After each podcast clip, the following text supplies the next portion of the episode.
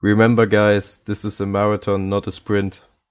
Das waren die Worte von Lewis Hamilton an die Mercedes Crew kurz vor dem Restart. Er meinte damit, dass er nicht alles riskieren wird, um die Punkte, die er mit dem zweiten Platz auf Verstappen zu äh, gewinnen könnte, nach Hause zu bringen. Kurz bevor er alles riskiert und alle Punkte verliert. Und damit herzlich willkommen zur neuen Folge von Checkered Flag. Mit dabei sind natürlich wieder Christian und Yannick. Hallo Jungs. Hi. Hi. Hi. Ja, Baku enttäuscht selten und gestern hat es uns auch nicht enttäuscht. Was für ein verrücktes Rennen. Ähm, aber ja, ich würde sagen, wir fangen am Anfang an, oder Jungs? Ähm, ja, gerne sogar schon beim Qualifying, oder? Das war auch schon aufregend genug eigentlich. Das Qualifying war auch schon sehr aufregend, das stimmt. Äh, Turn 15 war so ein bisschen der, da ist irgendwie, ja, der Endgegner gewesen, die neue Wall of Champions in äh, Baku. Ähm, da hatte sich ja in FP3 Verstappen sogar rein verirrt und ähm, im Qualifying dann auch noch Giovinazzi und Stroll. Ähm, ganz kurios, auch das allgemeine das Qualifying war ja von roten Flaggen geprägt. Ich glaube, es waren äh, sechs Stück insgesamt. Vier hätte ich jetzt vier. gedacht. Vier waren es. Vier, vier, ja, okay, vier. Sorry dafür. Ähm, und am Ende steht wieder Leclerc vorne, wie in Monaco. und wieder konnten die anderen ihren Run in Q2 nicht setzen, weil es wieder eine rote Flaggen gab. Aber diesmal nicht wegen Leclerc, sondern wegen Tsunoda, der das Auto dann auch in die Wand gesetzt hat. Äh, kurioserweise. Wie habt ihr das gesehen, Jungs, das Qualifying? Was sagt ihr? Chris, willst du starten? Bitte. Ja, okay, dann fange ich an. Ähm, ja, ich glaube, das war äh, mitunter das spektakulärste Qualifying der letzten paar Jahre. Ähm, ich saß vor dem Sofa mit meinem Vater und hab, äh, ja, kam aus dem Staunen eigentlich nicht wieder raus, weil alle fünf Minuten gefühlt ja äh, dann irgendeiner in der Auslaufzone gefahren ist oder in der Wand hing und äh, ja, dass dann Kurve 15 so krass an Bedeutung gewonnen hat, das äh, hat mich dann auch gewundert. Vor allen Dingen, äh, Danny Ricciardo ist ja dann auch nochmal in einen anderen Teil, ich weiß nicht, Kurve äh, 8 oder sowas, glaube ich, oder? 3 war es. Oder Kurve 3. Ähm, ist er dann auch noch da reingefahren und als Yuki Tsunoda dann auch noch abgeflogen ist, um äh, und ja, Carlos Sainz durch einen Angstbremser dann auch noch aus dem Rennen oder aus dem Qualifying genommen wurde. Ähm, ja, ich finde für, für Charles Leclerc ist es ein bisschen schade, äh, auch wenn er Pole geholt hat, weil wieder ein fader Beigeschmack da ist, weil die Top-Leute ihre Runde nicht setzen konnten. Ähm, aber äh, man sollte das, finde ich, trotzdem nicht unterschätzen, was die Ferraris da geleistet haben äh, im Qualifying, denn das war nach Monaco wieder eine ganz, ganz starke Leistung.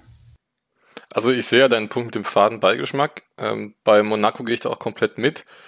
Ähm, hier war es jetzt wenigstens nicht seine eigene Schuld mit der roten Flagge. Ähm, aber andererseits muss man auch sagen, im Q3 hat jeder Fahrer, wenn man es zeitlich gut managt, zwei Versuche. Und man kann jetzt Leclerc in meinen Augen nicht die Schuld dafür geben, dass er halt im ersten Versuch schon der schnellste war und sich dann alle anderen auf den zweiten Versuch verlassen. Weil spätestens seit Monaco sollten die ja eigentlich wissen, dass man möglichst schnell eine möglichst schnelle Runde auch fahren sollte. Ähm, weil dann eben immer mal sowas passieren kann, dass du eben dann in deinem letzten Run, wenn eh alle am Limit sind, dass dann in einem Stadtkurs halt einer abfliegen kann und dann eine rote Flagge daraus resultiert und du dann deine Runde nicht zu Ende fahren kannst. Ähm, Deswegen sehe ich den Fadenbeigeschmack in Aserbaidschan jetzt nicht ganz so fad wie in Monaco, aber ich wüsste mal grundsätzlich gerne, wann und ob es jemals vier rote Flaggen in einem Qualifying gegeben hat. War ja so ein bisschen abzusehen eigentlich schon im Training. Ähm, da haben sie alle die Auslaufzonen schon früh genommen. Und äh, da hatte ich ja noch spaßeshalber zu euch gesagt, ich freue mich schon aufs Qualifying oder aufs Rennen, ja. wenn die sich da auch alle so regelmäßig verbremsen. Äh, das ist so extrem, hätte ich dann aber auch nicht gedacht. Ja, es gab tatsächlich schon mal ein Qualifying mit vier roten Flaggen und es war Ungarn 2016. Äh, ich habe das nur auf Social Media gelesen, ich konnte mich an das Qualifying auch nicht mehr dran erinnern, aber da gab es wohl auch vier Stück. Und ich gebe dir absolut recht, Christian, wenn du sagst, dass es das auch ein bisschen dämlich von den Teams ist, ähm, dann alles auf den zweiten Run zu setzen. Weil man hat ja sogar im Qualifying in Baku äh, schon gemerkt, dass es schwierig ist, überhaupt eine Runde zusammenzubekommen, wegen der Gefahr der roten Flaggen. In Q1 sind ja, wie gesagt, schon Stroll und Giovinazzi ausgeschieden. Und dass man da immer mit was rechnen muss, ähm, das sollte halt klar sein. Ich fand es auch komisch, dass die dann wieder alle, also sie haben ja alle versucht, irgendwie Windschatten von jemand anderen äh, zu bekommen und haben dann wieder wie Monster vor äh, zwei Jahren quasi bis auf den letzten Drücker gewartet, um über die Linie zu fahren. Ähm, also auch das finde ich ist eine ganz schwierige Geschichte, weil ich meine, das trägt halt nicht zur Attraktivität des Qualifyings bei. Wenn dann halt die Runs letzten Endes immer wieder abgebrochen werden müssen, beziehungsweise die Autos halt so langsam machen, weil sie unbedingt Windschatten haben wollen, dass sie vielleicht sogar gar nicht teilweise mehr über die Linie bekommen, um noch eine Zeit zu setzen. Also ich finde, da sollte man dann vielleicht auch regeltechnisch schauen, ob man da irgendwie einen Riegel davor schieben kann mit einer Mindestrundenzeit, die die Fahrer in der auf also in der Vorbereitungsrunde zu fahren haben. Ja, es gibt ja eine Mindestgeschwindigkeit. Die liegt meines Wissens nach bei 140 km/h. Ähm, klar, ne, wir haben schon oft genug gesehen, dass wir da deutlich drunter sind. Ich weiß nicht, ob es da so ein Zeitlimit gibt, ähm, wie lang du die 140 km/h mindestens haben musst, beziehungsweise wie lange du drunter sein darfst. Aber ähm, klar ist es kurios, aber ich finde es auch irgendwo interessant, weil die, die sich dann als erstes raustrauen und ihre Zeit dann auch durchziehen, sind dann halt logischerweise auch im Vorteil eventuell denen gegenüber, die dann ähm, noch bis zur letzten Sekunde pokern und sich unbedingt in den Windschatten stellen wollen. Und das ist zwar dann, was jetzt die schnellsten Rundenzeiten angeht, nicht schön mit anzusehen, aber es ist trotzdem noch ein Riesenspektakel in meinen Augen. Also wenn ich mich an Monster 2019 erinnere im Qualifying, dass dann einfach niemand mehr eine Zeit gesetzt hat, ich finde es genial. Also ich sitze jetzt nicht dann vom, vom Fernsehen mir auch doof, dass jetzt keiner mehr eine Runde gefahren ist, weil solange ist Spektakel da ist. nee, ich, ich stimme da Chris auch zu, weil ich finde das auch, ähm, ja, das ist ja eine taktische Meisterleistung am Ende immer noch, dann letztendlich den Fahrer so rauszuschicken, dass er diese eine perfekte Runde fürs Qualifying dann noch hat. Und ähm, wenn die davor oder dahinter bummeln oder einen Unfall bauen oder sonst was, ähm, dann ist das halt Pech. Und dann soll es halt auch so sein. Und ich finde das auch eher als, also ich sehe es dann auch eher als äh, ja, Spektakel oder, oder ja, einfach Re Rennaction an. Und ähm, dann, dann ist es halt so. Und ich finde, diese Bummelei, die hat, die gibt's ja erst seit ein paar Jahren. Ich finde, das ist irgendwie so ein Phänomen. Das gab's früher nicht und dann fing das auf einmal an. Dass die ja, ich glaube, das hat was mit den aktuellen Autos zu tun, ne? dass die halt ähm, also absolut kranken Windschatten durch ihre aerodynamische Raffinesse produzieren, dass das halt wirklich einen riesen Unterschied ausmacht. Also es hieß jetzt im Baku, dass Windschatten über die lange Gerade dir eine halbe Sekunde bringt. Und das ist in der Formel 1 eine halbe Sekunde, wissen wir alle, das ist äh, ein Unterschied wie Tag und Nacht. Absolut, ja. Aber man muss auch mal sagen, der Ferrari, ähm, der hat mich jetzt schon erstaunt. Also ich glaube, ihr habt auch nicht damit gerechnet, dass Leclerc die Pole von Monaco nochmal wiederholen kann. Und mittlerweile muss man echt sagen, also mit einem leeren Tank und frischen Reifen ist der Ferrari schon eine Waffe. Weil Leclerc ja. hat ja auch gesagt, ähm, dass seine Runde, seine Polrunde eigentlich gar nicht perfekt war, dass das eine ziemliche Scheißrunde war. Also da hätte mich dann auch mal interessiert, wie dann eine gute Runde mit dem Ferrari ausgesehen hätte. Ja gut, ich wusste jetzt nicht, ähm, ob und wie viel sich Leclerc verbessert hat oder hätte, ähm, wenn er seinen letzten Run noch zu Ende hätte fahren können. Ähm, aber ja, wir dachten ja eigentlich, ne, ähm, es gibt zwar langsame, enge Streckenabschnitte in Baku, aber dass eigentlich die, die langen Geraden doch zu viel Power äh, dem Ferrari dann kosten und zu viel Zeit kosten würden. Ähm, mich hat trotzdem für Leclerc gefreut, ähm, dass er dann halt im Rennen wirklich gar keine Chance hat. Das ähm, ja, war dann schon ein bisschen schade.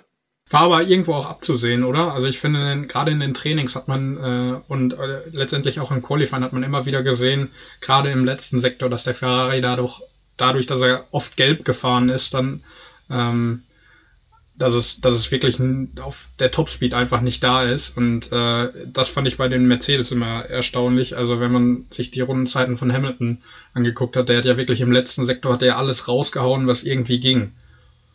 Und ähm, gefühlt war ja irgendwie jede Runde von, von Lewis am Ende, dass der, dass der letzte Sektor dann lila wurde, also äh, absolute Bestzeit. Ähm, natürlich auch bedingt durch irgendwo Windschatten.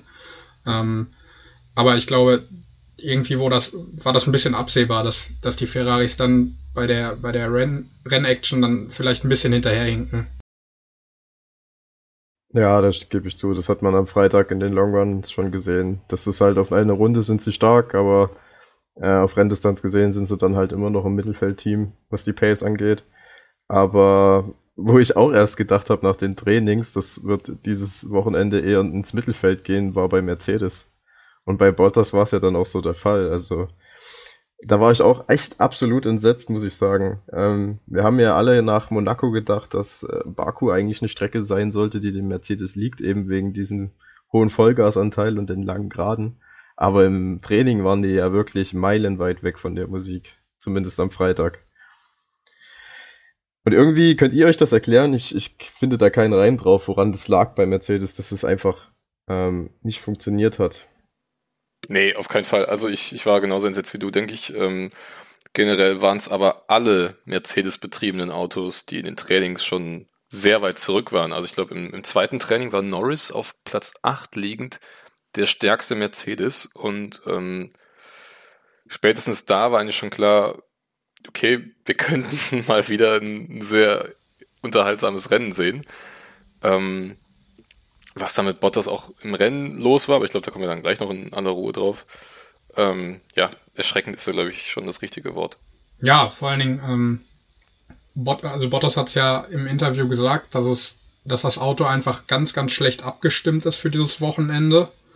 Ähm, dass er so offen damit umgeht, hätte ich jetzt auch nicht unbedingt erwartet und äh, letztendlich hat sich ja in seinem Auto dann auch wieder gespiegelt, ähm, dass das Auto wirklich nicht auf der Höhe war an diesem Wochenende, ne?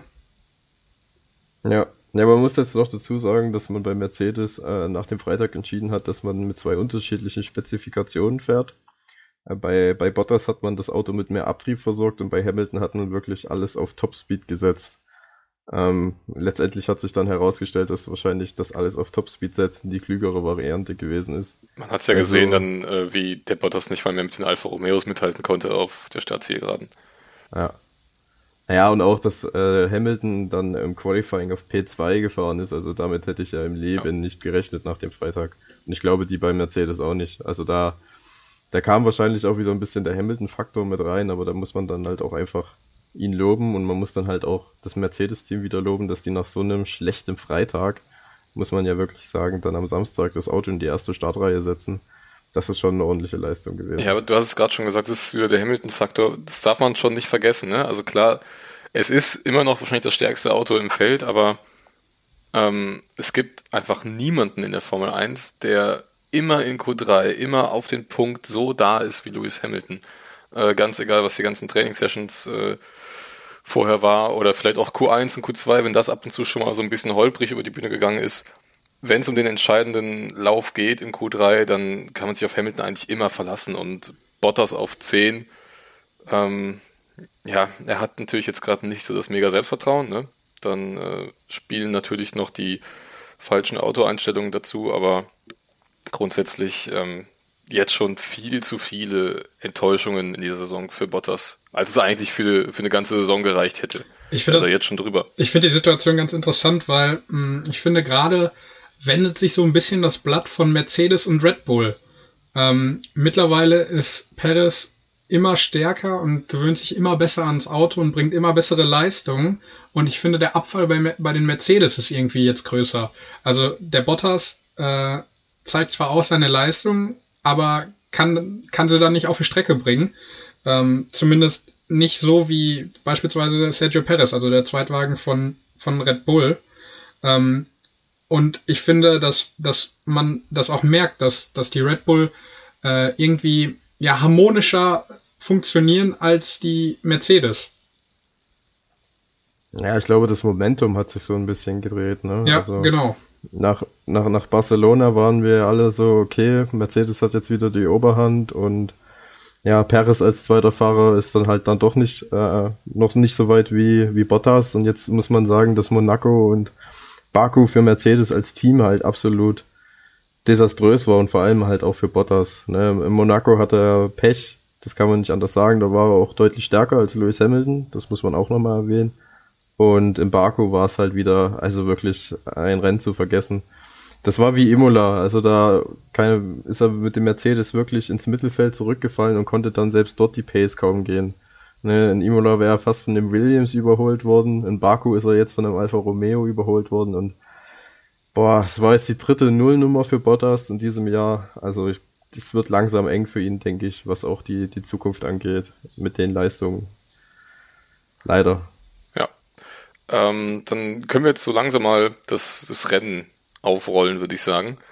Ähm, ja. Wir fangen wie immer hinten an. Und wenn wir uns jetzt einfach mal dann von den Endplatzierungen ähm, ja, leiten lassen, dann geht's los bei Esteban Ocon, der zuvor schon ein schwieriges Wochenende hatte und ähm, dann am Sonntag einen sehr, sehr kurzen Arbeitstag ähm, ja, praktisch direkt nach dem Start das Auto wieder abstellen musste wegen eines Hydraulikproblems. Ähm, schade für ihn, weil er ja eigentlich schon in dieser Saison oft gezeigt hat, was in ihm steckt und an diesem Wochenende auch äh, Alonso zeigen konnte, was im Alpin möglich war. Ähm, hätte ich gern gesehen, was Ocon da eventuell noch hätte rauskratzen können.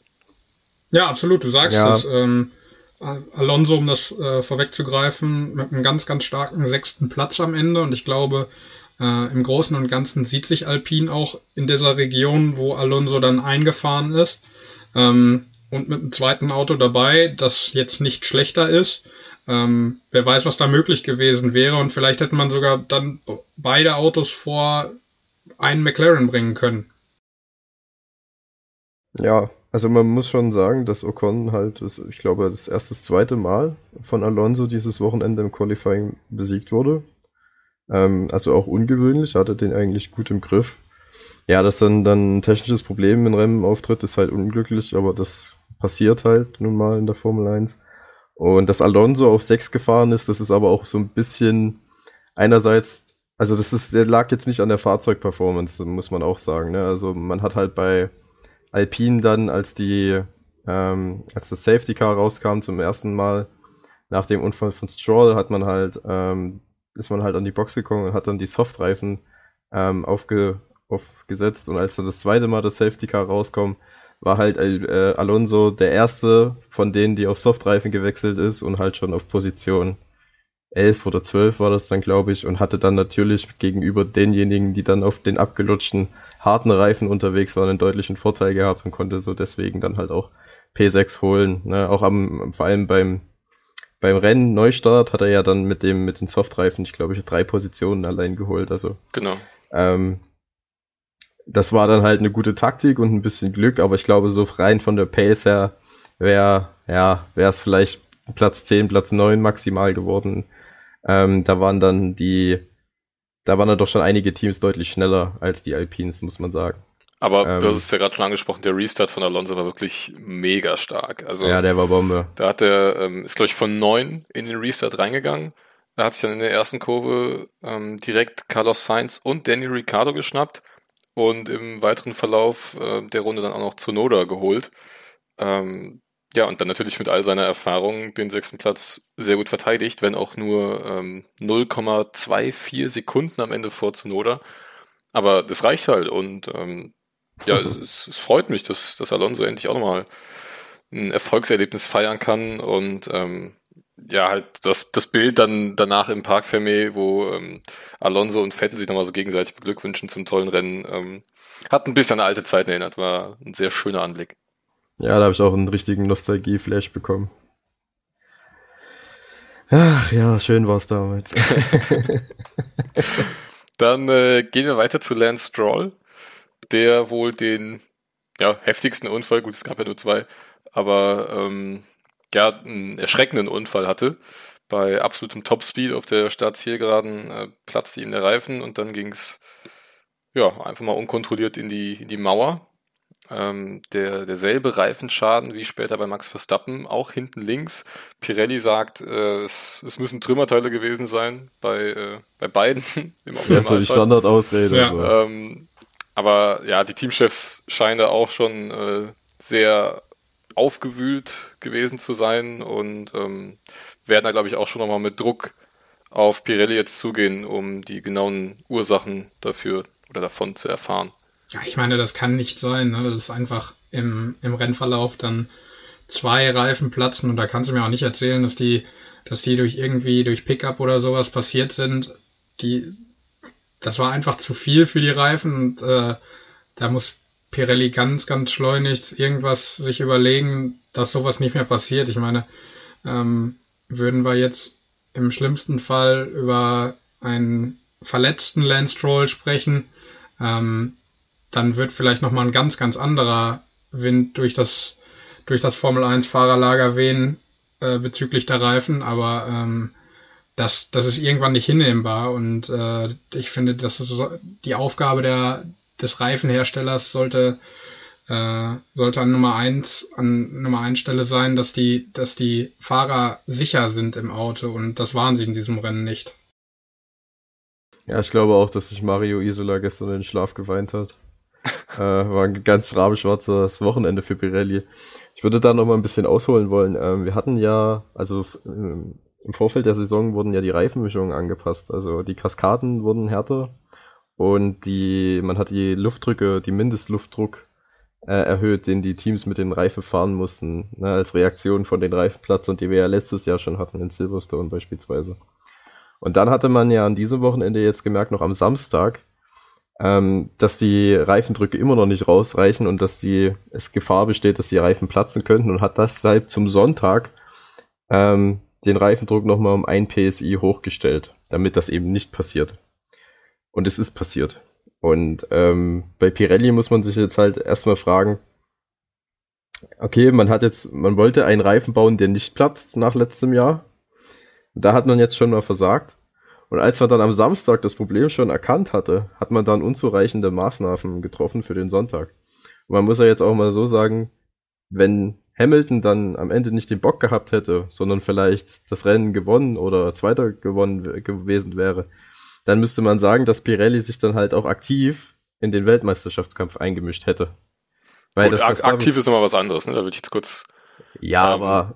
Ja, also auf jeden Fall, es, es wäre mitentscheidend gewesen. Das, ja. das kann man so auf jeden Fall sagen. Also das finde ich auch die bessere Ausdrucksweise. Ja, okay, gut. Ne, Wortklauberei jetzt, aber. Nee, ich, ich meine, es kann einfach nicht sein. Also, das ist die, die erzählen immer, ja, und wir zerschneiden nach jedem Training, zerschneiden wir die Reifen und gucken, was damit passiert ist. Und wir analysieren jede Session, jedes Wochenende. Wie kann es dann passieren, dass äh, da zwei Reifen platzen im Rennen? Und vor allem auch zweimal der gleiche Reifen. Das war immerhin. Zweimal an derselben Stelle. Ja. Ja, das also, schwierig. Das kann ja nur eine, eine Fehlkonstruktion sein. Ich weiß auch nicht, ob ja, es eventuell die falschen Compounds waren. Ähm, es waren ja die drei weichsten Mischungen, die Pirelli zur Verfügung stellt an diesem Wochenende in Aserbaidschan.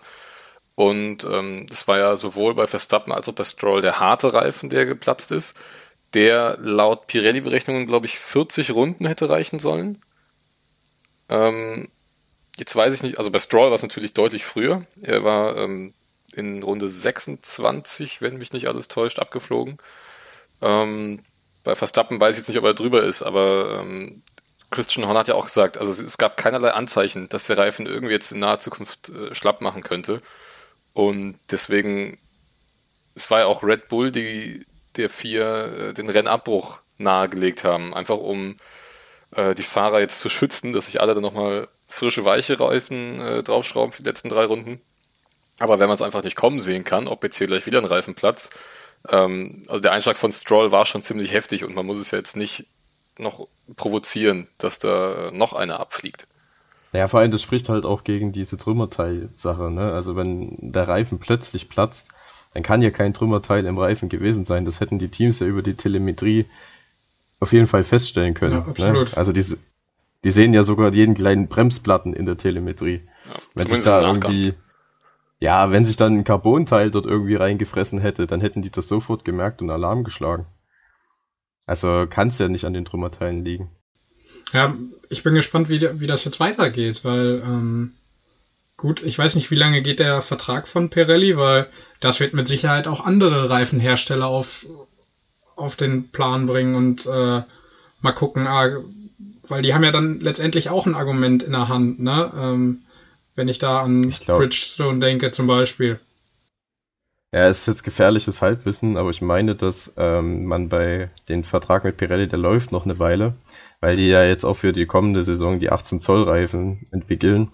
Und Pirelli hat damals im Zuge der Vertragsverlängerung gesagt, naja, wir machen das aber nur, wenn wir dann halt auch noch ein paar Jahre Reifenausrüster sind, weil sonst macht es für uns halt keinen Sinn, diese 18 Zoll Reifen zu entwickeln. Deswegen meine ich, glaube ich, geht der Vertrag bis 2025 mit Pirelli. Okay. Ist jetzt schon über zehn Jahre dabei, ne? Ich glaube 2011 war die erste Saison Pirelli. Ja, 2011 war die erste. Ähm, da sollte man auch eigentlich so langsam mal davon ausgehen, dass, äh, dass man genug Daten hat, um alles irgendwie vorher abstimmen zu können, dass nicht sowas passiert, wie jetzt gestern.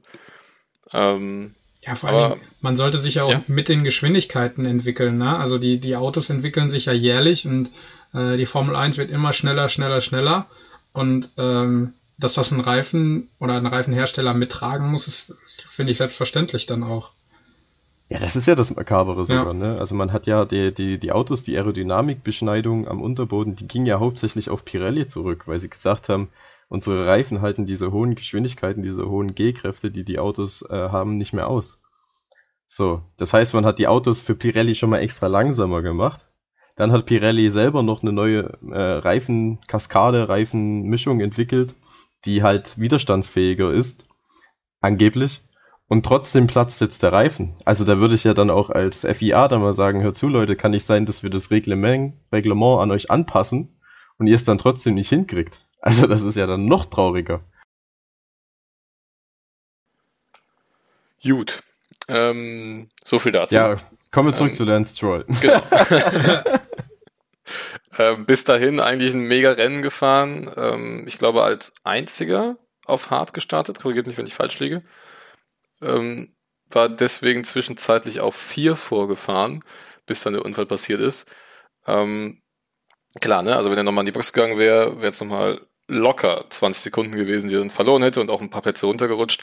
Aber ähm, wenn man bedenkt, dass er ganz hinten starten musste nach seinem Unfall, ähm, glaube ich schon, dass er ähm, auch in Anbetracht nochmal vom Unfall von Verstappen, Ocon, der Fehler von Hamilton, ähm, dass Stroll da durchaus noch in die Punkte hätte fahren können.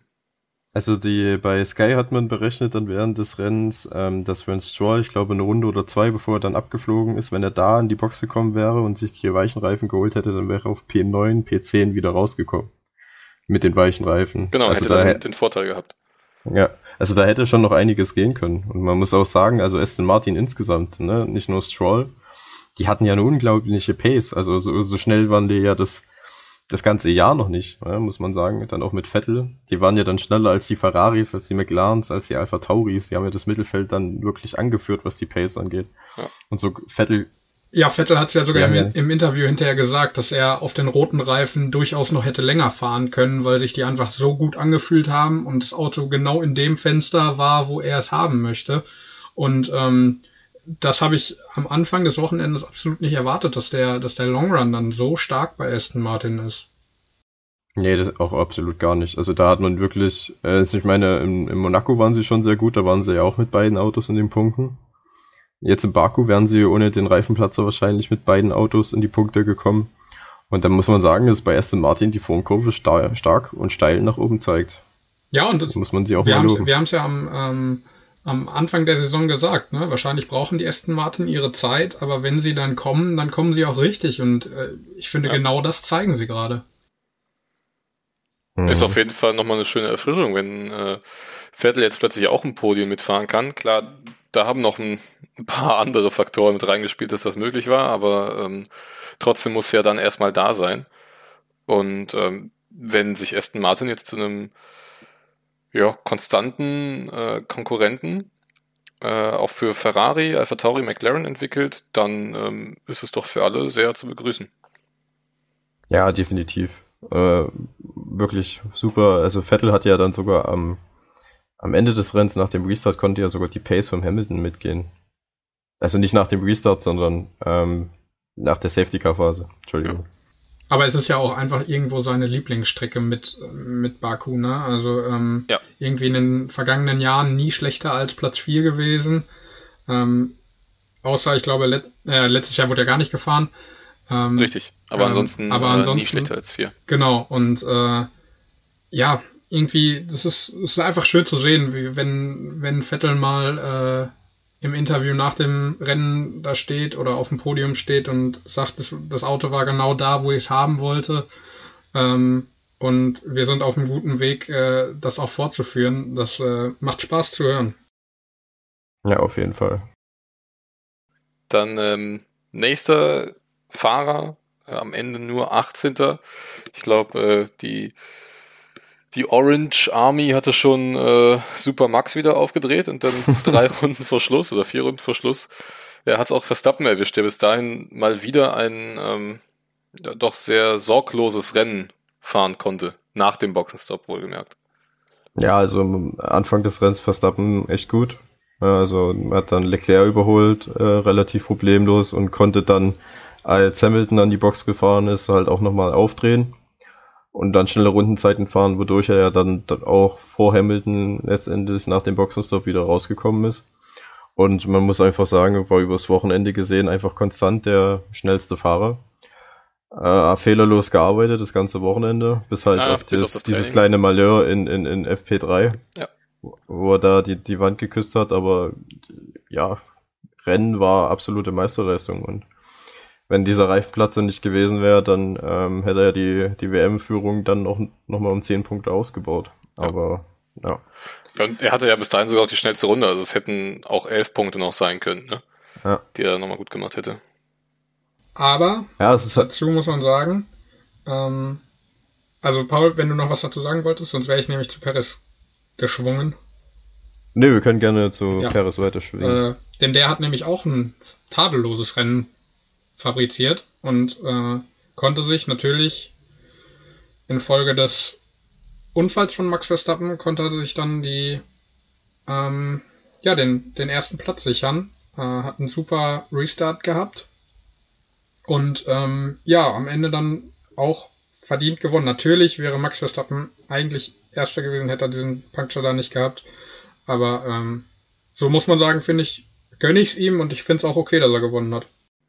Ja, also es ist halt schön zu sehen, dass Perez jetzt auch mal ähm, sich den Sieg holen kann, sich belohnen darf vor allem, weil äh, bislang hat er eigentlich immer die, ich nenne es mal Drecksarbeit für Verstappen gemacht. Also immer, wenn er äh, länger draußen geblieben ist als Verstappen und Verstappen kann man wieder im, im Rückspiegel, musste er natürlich sofort durchlassen und er arbeitet ja die ganze Saison nur für Verstappen. Ähm, dass es dann jetzt auch mal für ihn geklappt hat und er auch endlich seinen ersten Sieg hat bei Red Bull, ähm, er ist sein zweiten Sieg sogar in der gesamten Karriere. Ähm, freut mich sehr für ihn, aber man muss schon sagen, dass es natürlich auch Glück war, ne? weil der Restart von Hamilton war nochmal um Welten besser. Ähm, und wenn da nicht dieses Malheur gewesen wäre mit dem äh, jetzt bald berühmten Magic-Button, dann, ähm, dann wäre Hamilton wahrscheinlich auch durch gewesen, da bin ich mir ziemlich sicher. Aber ähm, zu Hamilton können wir dann gleich nochmal kommen. Vorher ein kurzer Schwenk zu den Williams ähm, das ganze Wochenende über eigentlich deutlich schneller als die Haas, dennoch überhaupt nicht konkurrenzfähig. Ähm, Latifi dann, glaube ich, noch mit einer 30 Sekunden Zeitstrafe, wenn ich ja, falsch liege. ist korrekt. Ähm, weil er während des Safety Cars äh, nicht durch die Boxengasse gefahren ist. Ähm, ja, dummer Fehler vom Team. Ähm, ihn trifft er keine Schuld, weil er gefragt hat, was er machen soll und aus dem ähm, Radio wurde ihm dann gesagt, ja, stay out, stay out, stay out. War dann im Endeffekt äh, ja dumm und bitter für Williams, weil er wäre 13. gewesen und das wäre die beste Saisonleistung gewesen. Dadurch, dass Schumacher jetzt aber 13. geworden ist, ähm, hat Haas Williams überholt in der Konstrukteurswertung, obwohl sie keinen Punkt geholt haben, aber die, die beste Rennplatzierung zählt dann eben bei Punktgleichstand. Und da Williams bislang noch nicht 13. oder besser wurde in dieser Saison, ähm, ist Haas jetzt tatsächlich an Williams vorbeigegangen. Das ist ja auch bitter, ne? Eigentlich. Aber irgendwo haben sie sich, ähm, haben die Haas sich das dann auch verdient, weil ich hatte eigentlich den Eindruck, dass Williams recht gut in das Wochenende startet, ähm, aber haben dann auch genauso gut nachgelassen an dem Wochenende. Ähm, und die Haas ein fehlerloses Rennen gefahren und äh, ja, am Ende natürlich Glück gehabt bei, bei dem Überholmanöver von Mick, wo Mazepin dann noch kurz ihn, ja, vor, wo er vorgezogen ist. Ähm, aber sonst fand ich das eigentlich ein sehr solides Rennen von Haas diesmal. Ja, man muss halt sagen, dass es zwischen Mick und äh, Mazepin da halt dann auch wieder Weltenunterschied gab. Ne? Also bis die Safety-Car-Phasen draußen waren, war, glaube ich, ähm, Mick eine Sekunde schneller pro Runde. War auch lange Zeit an Latifi dran im Rennen. Ja, also da ist, finde ich, es schon, nachdem Monaco dann äh, Mazepin das bessere Rennwochenende hatte, muss man sagen, dass äh, in Baku Mick da zurückgeschlagen hat und das deutlich. Ähm, ja, und dann diese Aktion halt, das äh, kurz vor Rennende, wo er ihm da so kurz vor die Karre zieht, äh, das ist einfach nur dumm. Also das, das tut mir leid, dafür habe ich kein Verständnis. Ich meine, ja, er wollte wahrscheinlich vor ihm ins Ziel kommen, einfach um was zu beweisen, aber dann irgendwie einen Unfall zu riskieren äh, und beide Fahrzeuge des Teams zu zerstören und äh, vielleicht sich und Miki noch zu verletzen, das ist halt einfach wirklich rücksichtslos. Und da haben mir auch wieder ein bisschen die Worte gefehlt, als ich das gesehen habe. Aber ja, letztendlich bei Haas dann, wie gesagt, schon eher ein positiveres Wochenende, dadurch, dass sie jetzt halt Williams in der Konstrukteurs-WM überholt haben. Also ein Fehlerchen hat der Mazepin ja schon noch gemacht im Rennen, ne? ähm, wo er sich vor Kurve 4 verbremst hat und den, den Notausgang nehmen musste. Ähm, dadurch ja auch überrundet wurde und ähm, folglich noch mehr Zeit auf Mick verloren hat, weil er eben dann im Safety Car ähm, hinter Stroll erstmal ganz lange dann hinter Hamilton hing und ähm, Mick ja dann schon mit dem gesamten Feld wieder aufschließen konnte. Ich glaube, da waren es zwischenzeitlich fast zwei Minuten zwischen den beiden. Ähm, dementsprechend konnte Mick auch vor ihm bleiben obwohl es ja diesen vergeigten Boxenstopp gab. Ähm, deswegen, das finde ich, kann man Haas vielleicht schon noch ankreiden. Da hat man den, den linken vorderen Reifen nicht ganz draufgeschraubt bekommen. War alles zum Glück noch zu retten. Ähm, aber zu der Aktion dann auf den letzten Metern, also ich weiß nicht, ob ihr die Reaktion von Mick am, am Radio gehört habt, aber wenn man Mick Schumacher so wütend hört, dann muss schon was richtig äh, krasses passiert sein. Und ich hatte auch noch gelesen, Mazepin ist der erste Fahrer, der es schafft, die Kanadier und äh, einen Mick Schumacher komplett aus der Fassung zu bringen und äh, zum Fluchen zu bringen. Ja, er hat sich aber auch zu Recht so aufgeregt. Also das ja, ist natürlich. unter Teamkollegen einfach ein Unding und äh, Mick da dann noch zu testen, ob er die Reaktion da hat, das also äh, ich weiß nicht, ist wahrscheinlich auch irgendwo so ein kleines kleines, so eine Spitzelei von Martepin, weil er genau wusste, dass, dass er, dass Schumacher schneller ist als er und äh, ja, ich weiß nicht. Also ich finde, das sollte man auch äh, ja, scharf verurteilen im, im Lager von Haas. Ja, also ganz ehrlich, ich glaube, Günther Steiner wird da auch die passenden Worte zu finden, ähm, weil das war wirklich einfach, das war einfach nur dumm. Die Worte geben wir ja. dann jetzt an der Stelle aber mal nicht wieder, ne? Wir wollen ja nicht gesperrt werden von Spotify. Nee, und ir irgendwann ist dann halt auch mal der Punkt erreicht, äh, wo es egal ist, wie, wie viel Geld dein Vater da reinpumpt, ne? Wenn du halt als Fahrer nicht mehr tragbar bist, weil du halt regelmäßig das Leben von, also das Leben klingt jetzt so martialisch, aber ihr wisst schon, was ich meine, wenn man halt ständig andere gefährdet auf der Rennstrecke mit dem Verhalten. Ähm, und dann dazu halt auch von der Leistung her auch noch, ja, schon einen riesigen Abstand zum Teamkollegen hat, dann ist man halt dann halt auch für einen für einen Rennstall wie Haas, wo wirklich jeder Euro zählt, dann auch nicht mehr tragbar. Und Mazepin hat ja seine Leistung aus Monaco nicht bestätigt, denn es gab ja wieder sämtliche Beschwerden über ihn äh, bezüglich ja. äh, Runden, blaue Flaggen. Ähm, ja, schade für ihn. Ja, auch im Training schon, ne? Also ich glaube, es war das dritte Training, wo Verstappen auf eine schnelle Runde wollte.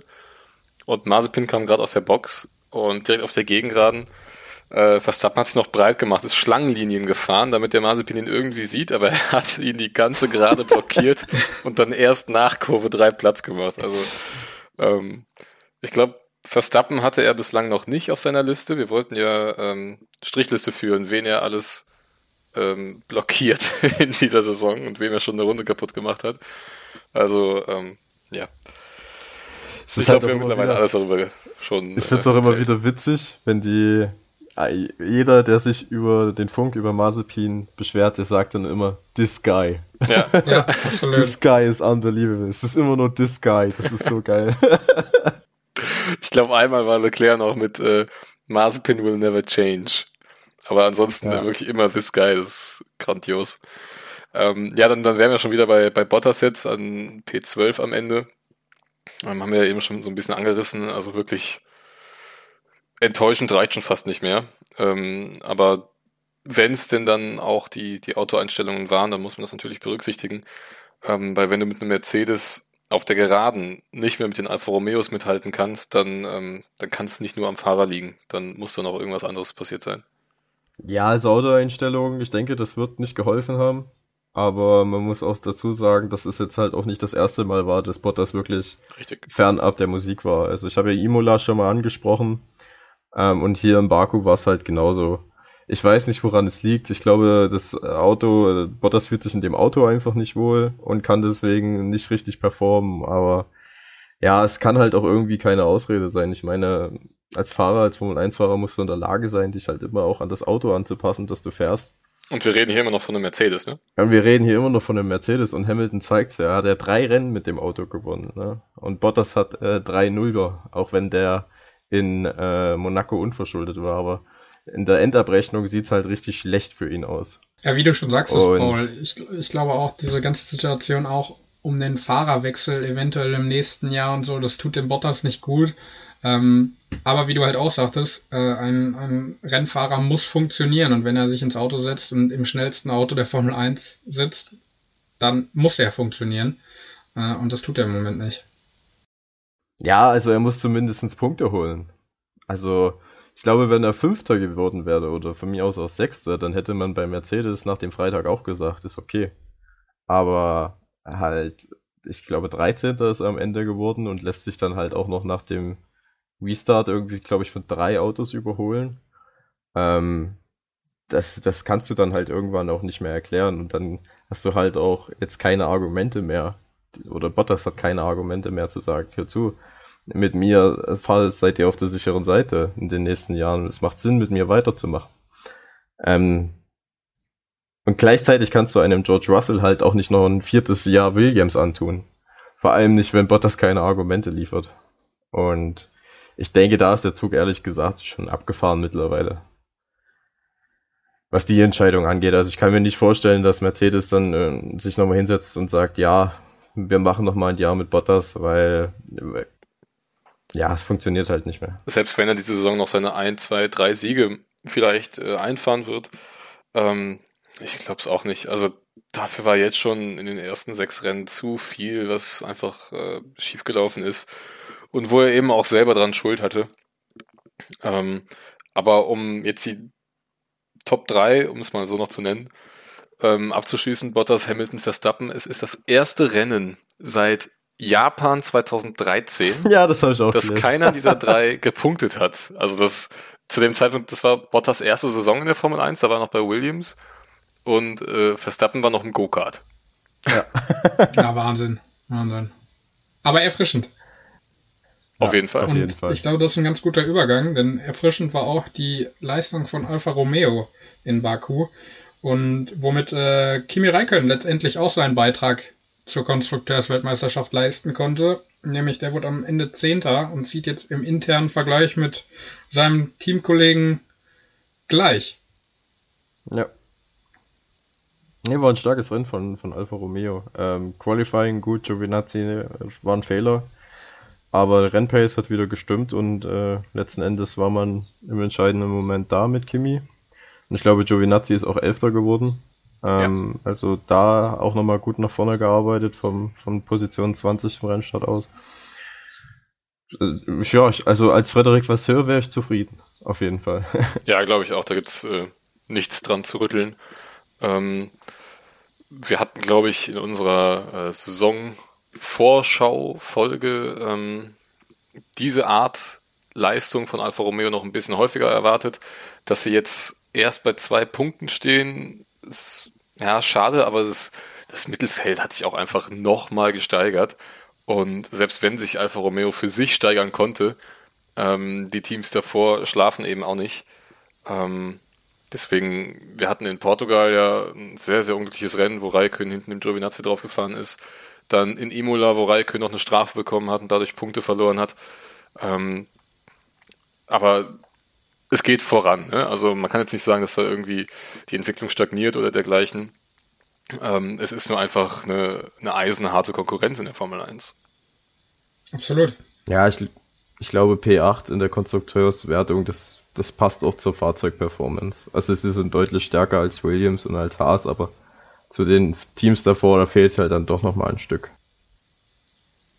wo auch noch ein ganz schönes Stück fehlt, ist bei Daniel Ricciardo und dem McLaren. Ähm, ja, am Ende glaube ich wieder eine unzufriedene Leistung, unzufriedenstellende Leistung von ihm. Ähm, Im Qualifying gecrashed, im Rennen am Ende nur Neunter, ähm, wieder vom Teamkollegen geschlagen, wenn nicht sogar wieder deklassiert, obwohl die McLaren wirklich nicht gut waren dieses Wochenende.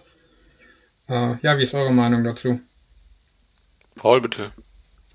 Ja, also ich weiß halt gar nicht mehr, was ich zu Ricardo noch sagen soll. Es ist halt irgendwie jedes Wochenende dasselbe. Also er kommt mit dem Auto einfach nicht zurecht, nehme ich mal an, dass es daran liegt und ist halt ja kontinuierlich deutlich langsamer als Norris. Ähm, wenn jetzt natürlich noch solche Fehler hinzukommen, wo er das Auto schrottet, äh, macht er sich natürlich noch weniger Freunde im Team. ähm, ja, also ich weiß halt nicht, woran das liegt und also wenn man jetzt mal die Leute vergleicht, die das Team gewechselt haben zu dieser Saison, dann muss man halt wirklich sagen, dass Ricardo der mit den derjenige ist mit den größten Problemen. Ähm, wo man auch nicht so das Gefühl hat, dass es in nächster Zeit besser wird. Also ich weiß nicht, wie es euch das geht, aber ich kann mir halt nicht vorstellen, dass wir in drei, vier Rennen einen Ricardo auf einem ähnlichen Niveau haben wie den, wie den Norris. Ja, das ähm, ist es nämlich. Ähm, ich sehe es auch noch nicht, wo Ricardo da jetzt irgendwie noch eine, eine schlagartige Besserung hernehmen soll. Ähm, für McLaren grundsätzlich ist es natürlich gut. Wieder beide Autos in den Punkten. Dass aber diese Lücke zwischen Ricardo und Norris so groß ist, kann eigentlich niemandem gefallen. Also den Unfall im Qualifying sehe ich jetzt nicht ganz so eng, weil es ist nun mal eine enge Strecke und wenn du am Limit fährst, dann passiert sowas halt mal, ja, auch den Besten. Ähm, es passt nur leider gerade absolut ins Bild, dass äh, so ein Unfall dann dem Ricardo passiert und nicht Lando Norris. Ähm, wobei Norris auch mal im Training Glück hatte, sage ich mal, dass äh, hinter Kurve 2 eine Auslaufzone ist, sonst hätte er sich da auch womöglich in die Wand gesetzt. Aber äh, ja, in zwei Wochen haben wir Frankreich und da sehe ich dann wieder was ähnliches auf uns zukommt, dass dann eventuell Norris wieder mal eine halbe Minute vor Ricardo ins Ziel kommen wird. Ja, du sagst es. Ähm, irgendwie ist es den McLaren auch zu wünschen, dass der, dass dieser Gap zwischen den beiden Autos irgendwie geringer wird, weil ähm, ja, das kann ja wirklich nicht deren Anspruch sein, dass, äh, dass, dass ein Auto gut ist und das andere mittelmäßig. Ich meine, ja, du hast ja dann, du hast ja als Team irgendwo auch Ruhe, ne? Wenn die Rollenverteilung klar bestimmt ist ähm, und sich dann nicht im schlimmsten Fall beide unbedingt um die Nummer 1 im Team streiten und dann vielleicht auch noch auf der Strecke sich gegenseitig in Gefahr bringen. Aber ich glaube schon, dass wenn du die dritte Kraft bleiben willst in der Formel 1, dann muss Ricardo einfach mehr Punkte einfahren. Das schafft er gerade nicht. Das ist es halt. Ferrari ist halt jetzt an diesem Wochenende in der KWM an McLaren vorbeigezogen. Ähm, einfach weil die mit äh, Charles Leclerc und Carlos Sainz zwei Fahrer haben, die auf einem sehr ähnlichen Niveau unterwegs sind. Und das ist bei, bei Ricardo halt nicht das Ding und äh, dafür hat man Ricardo auch nicht geholt. Also ich glaube, schon, dass Andreas Seidel gerne zwei Fahrer hätte, die, die ähnlich performen, die vielleicht auch mal auf der Strecke gegeneinander kämpfen, so wie, wie Sainz und Norris, um halt das Team voranzubringen. Ähm, und dazu muss er ja auch mal sagen, dass Ricardo, glaube ich, derjenige ist, der nach Hamilton und Verstappen am meisten verdient in der Formel 1, also der den drittbestbezahltesten Vertrag hat. Und ähm, ja, dann musst du halt auch Leistung bringen. Und das kann halt auch nicht sein, dass ein Fahrer wie Norris, der jetzt zwar kein Rookie mehr ist, aber halt auch erst sein drittes Jahr in der Formel 1 ist, einem Fahrer, der seit 2011 in der Formel 1 ist und schon fünfmal das Team gewechselt hat, mindestens, ähm, dass der den so regelmäßig typiert. Ja, und ich, ich du verspielst dann halt auch sehr schnell viel Kredit könnte ich mir vorstellen, äh, in ja, einem Team wie McLaren. Auf jeden Fall, ja. Ja, und du sagtest es schon, ne? Also in, in der Konstrukteursweltmeisterschaft hat Ferrari mittlerweile die McLaren überholt und ähm, ich finde, da passt das Sprichwort sehr gut. Äh, das Team ist nur so gut wie sein schwächstes Glied und das schwächste Glied ist im Moment einfach Daniel Ricciardo und äh, das sollte schleunigst geändert werden, weil sonst wird es, glaube ich, ein zäher Kampf auf Platz 3 zu bleiben, beziehungsweise wieder auf Platz 3 zu kommen. Weil Stand jetzt sehe ich keinen oder keinen Grund, warum die Ferraris in den nächsten Rennen abfallen sollten. Beziehungsweise jetzt kommt ja auch noch Alpha Tauri dazu, was wir gleich noch besprechen, ähm, die ja auch nach oben drücken und die auch gezeigt haben an diesem Wochenende, was in dem Auto steckt, die vielleicht im Laufe der Saison auch nochmal gut nachdrücken können. Also das Einzige, wo ich vielleicht Ricardo ein bisschen in Schutz nehmen kann, ist, dass der McLaren vielleicht einfach wirklich ein sehr spezielles Fahrzeug ist und dass man sich gewöhnen muss. Norris war eben von Anfang an in diesem Auto und weiß genau, wie es funktioniert. Ähm, denn wir sehen ja auch bei Sainz, dass auch er noch ein bisschen braucht, um auf dem Level von Charles Leclerc zu sein bei Ferrari. Ähm, gut, jetzt kann man wieder streiten, ne? Leclerc sei sowieso der talentiertere Fahrer, aber das sehe ich jetzt nicht so deutlich, als dass äh, Leclerc da jetzt jede Woche den Sainz locker ähm, ausstechen könnte. Sainz wäre mit Sicherheit auch noch ein, zwei Plätzchen weiter vorne gewesen, wenn er nicht äh, den einen Verbremser zwischendurch drin gehabt hätte. Äh, Platz 8, ja, ja, ja. Ist halt, wie gesagt, nochmal dieses enge Mittelfeld. Aber wenn du bedenkst, dass eben ähm, Verstappen, Bottas und Hamilton alle nicht vorne mit dabei gewesen sind, ist Platz 8 für Carlos Sainz dann doch schon wieder zu wenig, wenn wir ehrlich sind. Ja, es ist halt, äh, Carlos Sainz hat halt erstmal das Pech gehabt im Qualifying, äh, dass er da die zweite Runde nicht fahren konnte, sonst hätte er sich wahrscheinlich erstmal schon weiter vorne qualifiziert. Und dann halt dieser ja, dieser dumme Verbremser, wo er dann die Auslaufzone nehmen musste und dann halt sehr viel Zeit verloren hat. Das hat dann halt das Rennen ein bisschen kaputt gemacht. Ähm, aber dafür musste dann halt auch mal sagen, Carlos Sainz hatte dann halt auch die Pace in dem Ferrari dann wieder in die Punkte vorzufahren. Das muss man dann auch schon mal herausstellen. Und man hat das ja auch an Leclerc gesehen. Ich meine, er ist auf Pole gestartet und wurde dann sukzessive nach hinten gereicht, ähm, dass der Ferrari halt äh, im Vergleich der Rennpace dann halt ja, dann doch nicht so gut ist, ähm, um da halt vorne mithalten zu können. Aber ja, also die Ferrari-Leistung dieses Wochenende würde ich eigentlich durchweg positiv beurteilen. Sie haben jetzt McLaren überholt, sie haben wieder eine Pole-Position gehabt und sie haben beide Fahrer wieder ins Ziel gebracht, die Punkte geholt haben. Und ich glaube, dass ähm, die, ja, dass Carlos Sainz und Charlie Leclerc halt auch sich gut untereinander verstehen, auf einer guten Wellenlänge sind und auch das Team ähm, sehr gut nach vorne bringen.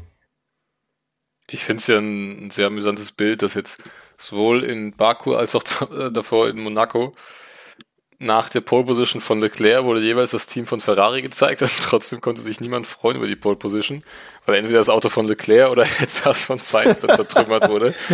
Also es passt irgendwie noch so ein bisschen zu Ferrari, so, so ganz raus aus der Krise sind sie noch nicht. Ja, das stimmt. Das stimmt. Sollen wir dann direkt auch äh, weitergehen zu einem gerne. Rookie Malfa Tauri? Sehr gerne. Yuki der Rookie. Ja. oh Gott. Ja, starker siebter Platz, ne? Also, ähm, bei dem hätte ich es definitiv nicht verm vermutet, auch wenn mit den Ausfällen natürlich das ein Thema ist, aber äh, selbst dann wäre er ja in den Punkten gewesen. Ja, und auch das Qualifying war ja schon stark auf Platz 8, ne? Ja. Ja, das war ja. seit Bahrain, glaube ich, mal die erste fehlerfreie Vorstellung von Tsunoda an einem Wochenende wieder. Ja.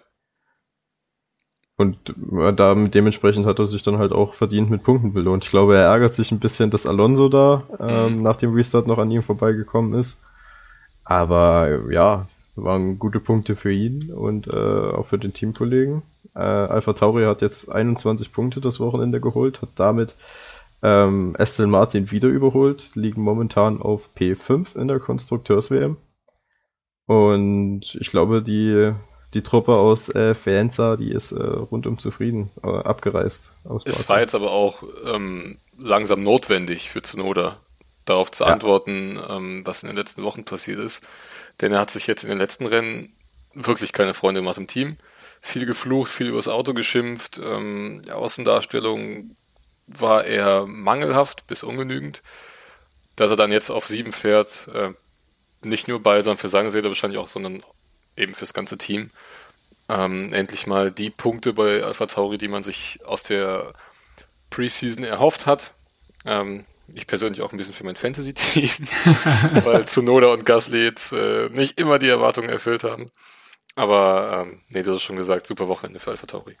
Ja, und ähm, ich weiß nicht, ob ihr das mitbekommen habt. Äh, Franz Toast hat im Interview bei Sky gesagt, dass äh, man intern halt auch mit Yuki Tsunoda gesprochen hat und ihn jetzt sogar dazu bewegt hat, ähm, aus England wegzuziehen und nach Italien zu ziehen, zu Franz Toast, der ihn da unter seine Fittiche nimmt äh, und ihn ja coacht und äh, ja unter seine Fittiche halt nimmt und versucht, ihn dadurch mehr an das Team zu gewöhnen und mehr an das Auto, mehr Chancen zu geben. Ähm, ganz spannende, ganz spannende äh, Aktion von, von Alpha Tauri, finde ich.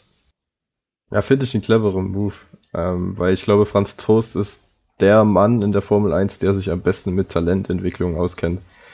Ähm, ich meine, guckt euch allein den Gasly an, der war nach seinem, nach seiner Degradation von, von Red Bull war er am Boden zerstört und äh, Franz Toast hat ihn aufgebaut und jetzt ja, jetzt muss man ja schon mittlerweile sagen, es ist halt auch kein ungewohnter Anblick mehr, Gasly auf dem Podium zu sehen.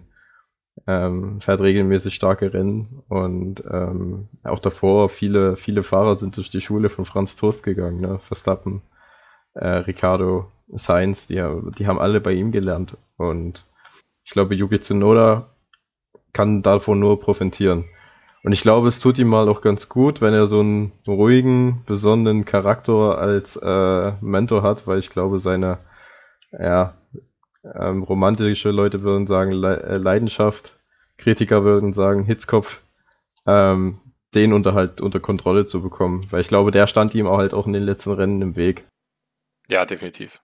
Ähm, ich glaube, in Frankreich, wo wir dann als nächstes fahren, ist er noch nicht gefahren. Er wird also wieder eine neue Strecke für ihn.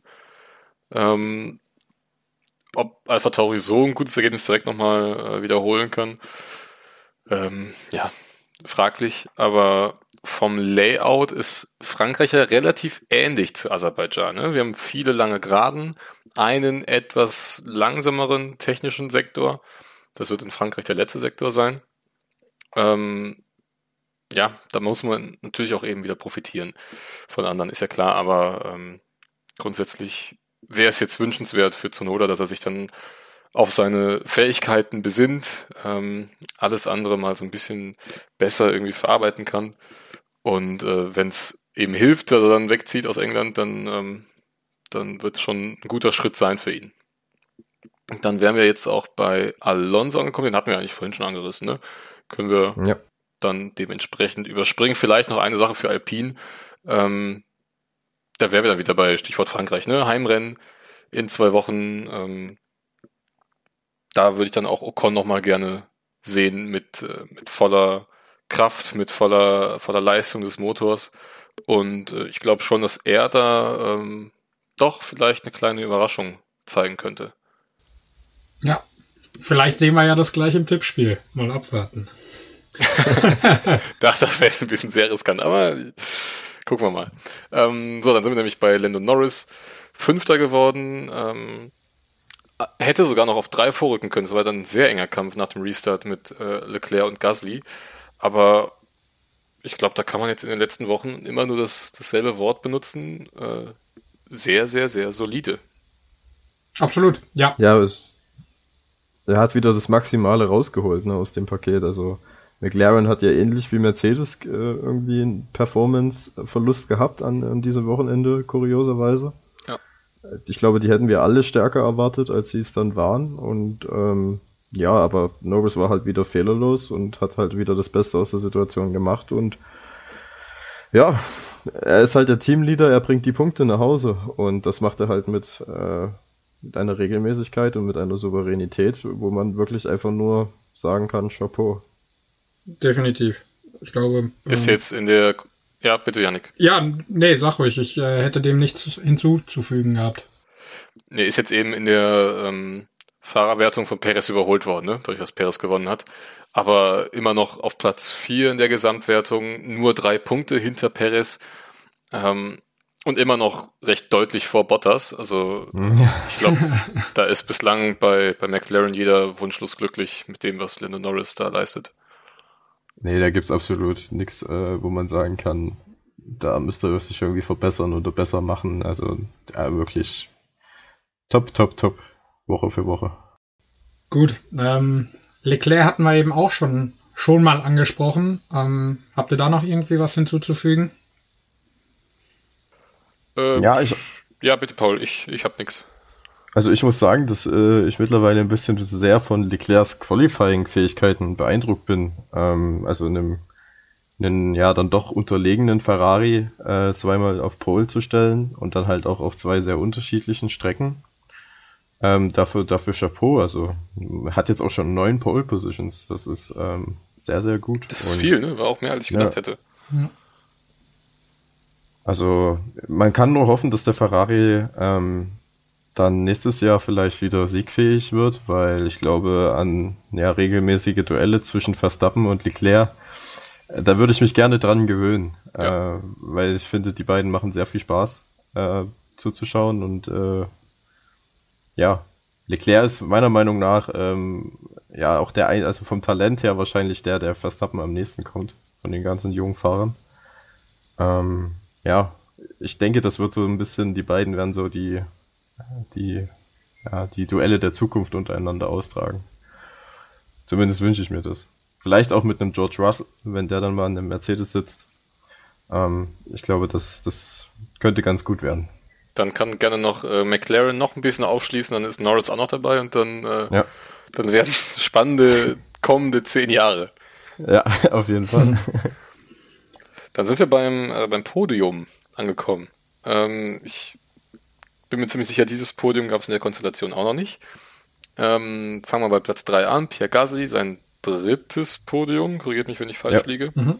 Nee, sein drittes Podium und sein erster dritter Platz. Genau, einmal erster, einmal zweiter, einmal dritter jetzt geworden. Genau. Ähm, hätte beinahe noch den dritten Platz an Leclerc verloren, ihn sich dann aber doch nochmal zurückgeholt. Ähm, ja, fehlerfreies Wochenende. Ah, das war auch ein episches Duell, oder? Die letzte Runde, die beiden. Ja, das war super. Ähm, das war auch. richtig geil. Ja, das hat äh, vor allen Dingen, wie Chris eben schon sagte, da hätte ja auch selbst Norris noch durchstechen können. Ähm, ja, sollte, sollte man sich auf jeden Fall mal auf YouTube angucken. Ähm, macht sehr, sehr großen Spaß. Ansonsten ja, haben wir Alpha Tauri jetzt relativ. Ja, oder Paul, willst du noch was ja, Ich muss auch sagen, also ich, mich hat es auch gar nicht überrascht, irgendwie Gasly auf dem Podium zu sehen. Ähm, weil ich finde, er ist so ein bisschen der neue Checo Paris geworden. Der ja früher im, im Force Inter oder im Racing Point ähm, dann auch irgendwie jede Gelegenheit für ein Podium genutzt hat. Oder ja. beziehungsweise der Mittelfeldfahrer war, der es irgendwie immer mal wieder aufs Podium schafft. Und ich finde genau, das ist jetzt Pierre Gasly auch. Ja, ähm, das ist eine gute Beschreibung, tatsächlich. Ja. Ja, also das ist wirklich erstaunlich und ja, Pierre Gasly, ähm, das ist für mich eine ähnliche Situation bei ihm wie bei George Russell im Williams, eigentlich zu gut für das Auto, meiner ja. Meinung nach und ähm, wird halt, denke ich, auch schwierig für Red Bull sein, ihn, ihn längerfristig zu halten, wenn sie ihn nicht wieder ins, äh, ins Hauptteam berufen. Ja, man weiß ja, man weiß ja nicht, würde. wie lange Perez ähm, bei Red Bull bleiben wird, ne? Ja, aber Horner hat ja auch schon mal gesagt, äh, bei, bei Drive to Survive sogar, dass ähm, bei Red Bull keiner Gasly vermisst und dass es aber auch keine Überlegung gab, ihn äh, zurückzuholen nach seinem Sieg letztes Jahr in, in Monza. Ich, ich weiß nicht, ob man die Meinung mittlerweile geändert hat, aber. Ja, aber also Toto Wolf hat es doch schön gesagt vor dem Wochenende. Christian Horner redet sehr gerne und ist gerne in der Kamera. Ja, aber keine Ahnung. Also ich könnte mir, also ich weiß nicht, ob das mit, äh, ob Gasly, ob wir den nochmal im Red Bull sehen. Vom Gefühl her würde ich eher Nein sagen. Ich könnte mir vorstellen, dass der irgendwann mal beim im Renault sitzt. Meinst du echt im Oder Renault? Im Alpine. Im Alpine. Oh ja, ja. im Alpine. Ich, ich würde tatsächlich, ich finde das äh, die Konstellation Norris Gasly im McLaren ganz interessant. Finde ich auch interessant. Ja, ich glaube, Ricardo hat einen sehr langen Vertrag. Ich glaube, drei Jahre oder so. Und weiß ich nicht, ob, äh, ob Gasly sich noch so lange Alpha Tauri antun. Aber ich wüsste auch nicht, ob Alpine jetzt so ein riesen Fortschritt wäre für Gasly im Vergleich zu Alpha Tauri, weil das scheint ja jetzt gerade wirklich voranzugehen. Die scheint sich ja wirklich in einem Prozess nach vorne zu befinden. Ja, also bei Alpine baut man ja für nächstes Jahr schon das beste Formel 1 Auto aller Zeiten. Ne? Mhm. Nur mal zur Erinnerung, das hatte man ja schon groß angekündigt. Und ja, ich denke generell ist es halt äh, von der Leistung her momentan wahrscheinlich kein Fortschritt, aber ich glaube, in einem Werksteam zu sitzen ist immer besser als in einem, ich sag mal, Satellitenteam, in so einem, in so einem B-Team. äh, wie Alpha Tauri nun mal ist, weil äh, du weißt halt, das B-Team, das wird nie die Ressourcen und auch nie die, die Fähigkeiten haben, um äh, ja, Rennsiege und um Weltmeisterschaften mitzukämpfen. Ob das bei Alpine gelingt, weiß ich, kann man jetzt auch nicht vorhersagen, aber ich denke halt einfach, dass die Möglichkeiten dort höher sind, finanziell und ressourcentechnisch, um vielleicht dort vorne reinzustechen. Ja. Gut, kommen wir zum Zweitplatzierten des großen Preises von Aserbaidschan, nämlich äh, Sebastian Vettel. Äh, dazu noch Driver of the Day, völlig zu Recht in meinen Augen, ähm, werdet ihr mir wahrscheinlich nicht widersprechen. Äh, sein erstes Podium für Aston Martin und generell das erste Podium für Aston Martin. Endlich, ähm, muss man ja sagen. Ähm, ja, schwacher Start in die Saison, aber jetzt scheinen sie dann doch angekommen zu sein. Wie habt ihr das Rennen von Vettel gesehen? Paul, starte du. Ja, also ähm, ich muss hab's, also man muss sagen, bei, bei Vettel und Aston Martin scheint der Knoten ein bisschen geplatzt zu sein. Wenn man jetzt nur auf äh, Monaco und Baku schauen würde, wäre ähm, Vettel der Fahrer, der die zweitmeisten Punkte geholt hat nach Paris. Ähm, und äh, Aston Martin, wie gesagt, hatten wir ja vor uns auch schon, die werden wahrscheinlich auch im Baku wieder mit beiden Autos in die Punkte gegangen. Also da ist pace-technisch ganz schön was nach vorne gegangen. Und äh, ja, also die Art und Weise, wie Vettel gestern gefahren ist, das hat mich dann auch schon so ein bisschen an seine Red Bull-Zeit erinnert, weil wirklich fehlerfrei, verdammt schnell und halt jede Möglichkeit, die sich ihm geboten hat, die hat er dann auch bestmöglichst ausgenutzt. Und am Ende P2 absolut verdient und es macht mir als äh, großen Vettel-Fan auch einfach Freude, ihn wieder so glücklich zu sehen. Ähm, dies, dass das Lachen wieder zurückgekehrt ist und man hat es ja auch gesehen, auf dem Podium hat er dann wieder Schabernack gemacht mit seiner Mütze da. Ähm, und ich glaube, das tut der Formel 1 einfach gut, einen fröhlichen, ja, positiven Sebastian Vettel zu sehen, der seine äh, maximale Leistung abrufen kann. Und genau das hat er am, an dem Wochenende getan.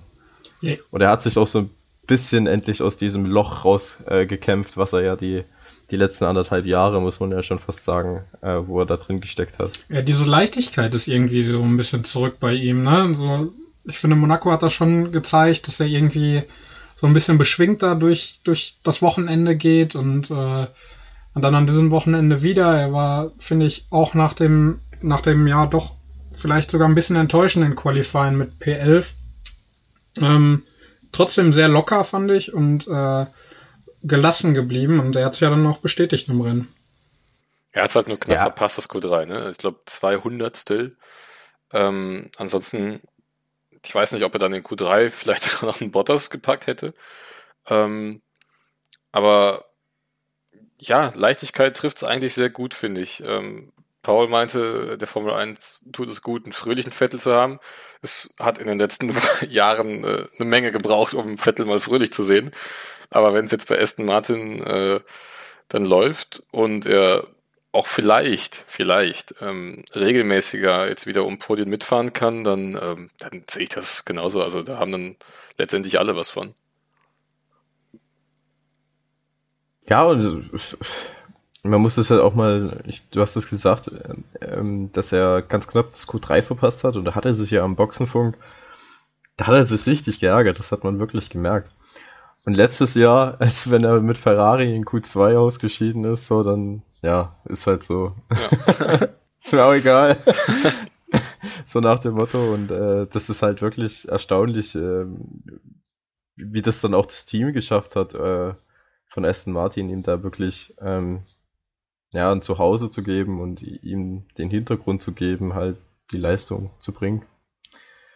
Und das macht, das macht mich glücklich auf jeden Fall. Aber doch wirklich keinen einzigen Fehler gemacht, ne? Also wirklich nie nee. den Notausgang nehmen müssen. Äh, auch in den Trainings nicht, wenn ich mich da richtig äh, erinnere. Und ähm, er hat jetzt gezeigt, dass man am Limit fahren kann und trotzdem fehlerfrei bleiben kann. Ähm, aber das hat eben auch Sergio Perez sehr, sehr gut geschafft. Ja, wir haben eben, glaube ich, schon mal ein bisschen oder ein paar Worte darüber verloren, über Perez. Ja. Ähm, klar, glücklich Erster. Ähm, letztendlich finde ich es trotzdem schön für ihn. Ähm, ich glaube, das hat seine Reaktion auch hinterher gezeigt, äh, wie sehr er sich über diesen Sieg gefreut hat. Ähm, in seiner, ja, in seinem Radio After Race Äh, hat er Max nicht vergessen, das fand ich auch sehr schön. Äh, ohne Max wäre er wahrscheinlich nicht da gestanden. Ähm, ja, passte das Wochenende für ihn. Ja, Qualifying war wieder ausbaufähig, ne? War nur Sechster. Ja, ähm, also da muss er auf jeden Fall noch arbeiten dran. Äh, aber im Rennen, die Pace war halt wirklich stark, hat halt dann auch die, was wahrscheinlich auch wichtig war, die Überholmanöver äh, sehr schnell setzen können. Und hat dann halt auch äh, Hamilton klassisch overcutted. Sehr stark auf jeden Fall. Und dann hat er ja auch den Hamilton das halbe Rennen lang im Getriebe. und ist auch ruhig und fehlerfrei geblieben und das muss man dann halt auch einfach loben. Das war Aber eine abgezockte Leistung. Ja, ich finde es auch wirklich cool, dass Perez mal jetzt ein Auto hat, das auch konkurrenzfähig ist, mit dem er auch nach vorne fahren kann und mit dem er einfach den Leclerc so spielend leicht überholen konnte auf Startziel ähm, und dann halt seinen Stiefel runterfährt und trotz eines auch wieder halbwegs vergeigten Boxenstops dann trotzdem noch vor Hamilton rauskam und den dann ein ganzes Rennen hinter sich gehalten hat. Also ähm, endlich, endlich äh, wird sich Red Bull denken, haben wir die Nummer zwei im Team, die wir immer haben wollten. Ja, und ähm, das sah ja jetzt auch in den letzten Wochen auch noch nicht so aus. Ne? Da hat er ja auch immer mal Probleme gehabt, aber im Baku ist es dann wirklich alles für ihn zusammengekommen und ähm, ja, ich hoffe für ihn, dass er jetzt den, das Selbstvertrauen daraus ziehen kann, dass er jetzt regelmäßig aufs Podium fährt in den nächsten Rennen. Ich glaube, das ist ein perfekter Satz, um, das ist, um den großen Preis von Aserbaidschan dann auch abzuschließen. Nein, wir haben doch jemanden ganz wichtigen vergessen, über den wir noch gar nicht geredet haben. Oh, ja, jetzt kommt's. Über Hamilton haben wir noch nicht geredet. Haben wir nicht? Nein. dann jetzt im Turbo-Verfahren. Fassbar. ja, Hamilton war halt äh, Hamilton untypisch dieses Wochenende, ne? Äh, zumindest im Rennen. Also da dieser Fehler dann beim, beim Restart äh, mit dem Magic-Knopf, ähm, das ist quasi einfach ein, ein Flüchtigkeitsfehler, die, wo er dann die falschen Einstellungen gewählt hat. Das hat man jetzt in den letzten Jahren von Hamilton nicht gesehen. Ähm, und dass er sich so eine Gelegenheit hat äh, nehmen lassen, quasi wieder Fettpunkte auf Verstappen aufzuholen und die WM-Führung zurückzuholen, dass er sich sowas entgehen lässt, dass, äh, dass sowas mal vorgekommen ist, daran kann ich mich gar nicht mehr erinnern. Also ich bin halt irgendwo, ich freue mich nicht, es soll jetzt keine Schadenfreude sein gegen Hamilton, sondern ich bin einfach froh, dass jetzt der, der Reifenschaden von Verstappen einfach nicht so ja, schwerwiegend ist in der Fahrerwertung, weil Hamilton halt eigentlich locker 18 Punkte hätte holen können ähm, mit seinem Bombenstart eigentlich auch den Sieg hätte holen können und wenn dann eben drei Runden vor Schluss der Reifen von Verstappen platzt und das eventuell am Ende der Saison eine äh, Weltmeisterschaft entscheidet, das wäre halt schon sehr, sehr tragisch gewesen. Deswegen von ausgleichender Gerechtigkeit kann man nicht sprechen, aber ähm, ja, einfach es beruhigt das Gewissen, wenn jetzt einfach ähm, für beide dann keine Punkte geholt wurden. Äh, an der Fahrerwertung ändert sich erstmal nichts und es gab genügend andere Leute, denen man die guten Ergebnisse jetzt auch gegönnt hat. Ja, es war irgendwie so ein bisschen ja, Glück im Unglück, ne, für, für Max. Also äh, ja. auf der einen Seite war ja, so hatte ich das zumindest, äh, da dachte ich, okay, äh, ja, jetzt wird es schwierig mit der WM. Ähm, wenn, wenn jetzt sowas dann auch noch passiert und durch sowas dann, ja, da Vorentscheidung, ja, Vorentscheidung will ich noch nicht sprechen, aber zumindest äh, da dort eingegriffen wird ins Rennen. Ähm, ja, aber es ist, es ist, wie Chris sagte, nicht so eine Schadenfreude, aber irgendwie so ein beruhigendes Gefühl, dass jetzt doch nichts passiert ist. Ja, wobei man sagen muss, wenn der Reifenplatz nicht passiert wäre, hätte Verstappen 10 Punkte auf Hamilton gut gemacht, mit Sicherheit. Und wenn dann am Ende der Berechnung Hamilton vielleicht mit 5 Punkten oder mit 7 Punkten Weltmeister wird, dann werden wir trotzdem die Diskussion haben, ähm, ob Pirelli dann den äh, die WM entschieden hat. Äh, also von daher ist Pirelli da ja, noch nicht auf ja, der ja, Seite. Punkt. Ja. Ja, ähm, ähm, ja, aber ja, ich, ich finde es halt auch mal erfrischend zu sehen, dass auch ein Hamilton nur ein Mensch ist. ja. Also das klingt jetzt dämlich, das aber äh, so. äh, wie, wie oft der fehlerfrei immer war und wie oft er immer aus allem das Maximale rausgeholt hat, wurde dir dann halt auch schon als Zuschauer immer gedacht hast, meine Fresse, das kann doch nicht sein, dass das immer alles für ihn läuft. Und ich meine, beispielsweise jüngstes Beispiel Imola, ja. äh, wo er da den Fehler gemacht hat und dann fährt er trotzdem noch auf P2 vor. Du denkst dir halt auch, ja, das, das kann, das gelingt auch nur Hamilton. Ähm, und dass er jetzt halt auch mal so einen richtig derben Fehler drin hatte, der auch richtig gekostet hat. Ähm, das war halt einfach erfrischend. Das klingt zwar dämlich, aber ist halt so.